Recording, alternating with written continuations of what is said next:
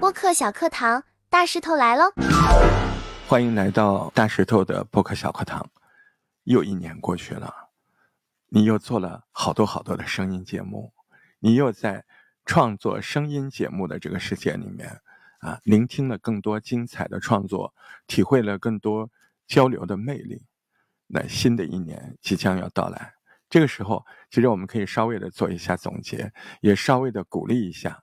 就像我另外一条节目里一样，在做播客这件事情上，你有没有跟自己和解，对吧？你又该如何的？去想象一下，在明年的世界里面，这个播客你该到底怎么做？你该怎么计划？哎，你又如何看待自己现在制作播客、学习播客这一块的整个状态？你是自己如何认知的呢？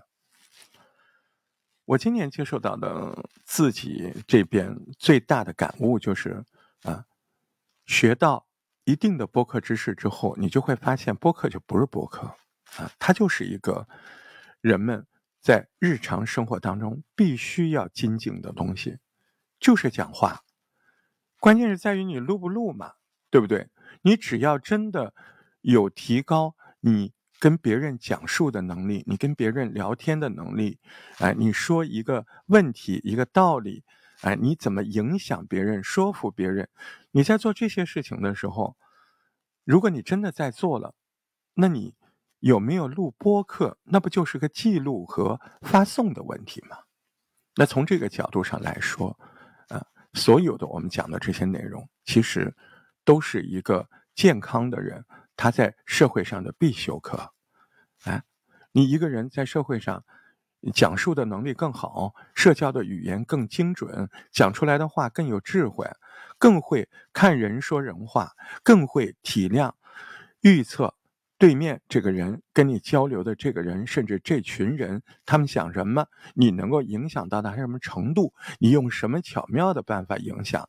你用什么样的音色他更能接受？你用什么样的语气他更觉得舒服？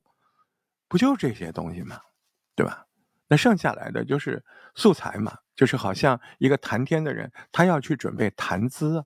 那只有跟你的阅读，这个阅读不仅仅是读书，哎，现在流媒体的阅读也很多，就是你每天你看到的、听到的东西，接受到这个世界的讯息，再用您的这个非常自然、非常能够熟练、不吃力的表达方式，把它给表达出来，就模拟了一个虚拟的朋友。咱不说大众情人，这这太费劲。咱们做一个，呃，大众好朋友，这个感觉，你这不就是播客吗？对吧？透过你一些智慧的投放啊，有合理的这样的运营，那就让更多人听到一个你这样的一个活生生的人，他非常清醒的、非常可信的、不虚伪的这样的真实谈话，哎，这不是一件很好的事情吗？所以我觉得这有什么？好拒绝的呢？这不就是应该时时精进的东西吗？从另外一方面来说，我接触到的去年这一年当中，更多的情况，大家还是不愿意接受自然聊天当中的自我。我觉得这个是一个问题，很多人就纠结在这儿啊。他在生活中真实的聊天的状况，他不敢接受。他到了话筒跟前，他要演。他平常生活中根本不是那么说话的，这个就很麻烦了。你知道，我们前面说到，你一定要以一个你最擅长的、你最习惯的，那这一辈子你最擅长、最习惯的说法，就是你平常跟别人真实说话的这个东西，你练了几十年了，你现在要。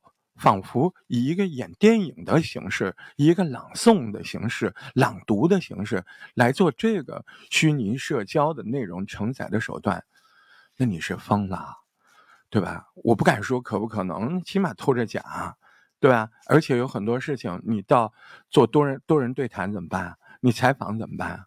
就是你想通了这个问题，它根本就不是个问题，它根本就不能成为问题，它根本就不值得研究，它必须要遵从社会生活我们自然状态。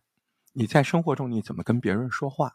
哎，你要想这个东西，你就是要把想着我就是在学习平常生活，我怎么聊天聊得更有智慧，啊，更有风味儿，哎，我的这个聊天更有社交魅力，只不过我在提高了这些之后，再把这个东西就某个内容我录一录，那这个时候你就会轻松上阵了。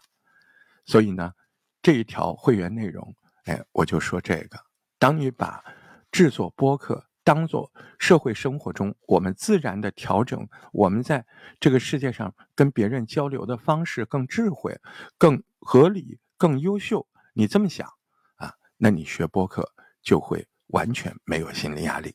祝福大家在新的一年当中，在和别人表达的时候，能够更有修改的意识，更有提高的意识，更有美化的意识。祝每一位越来越好。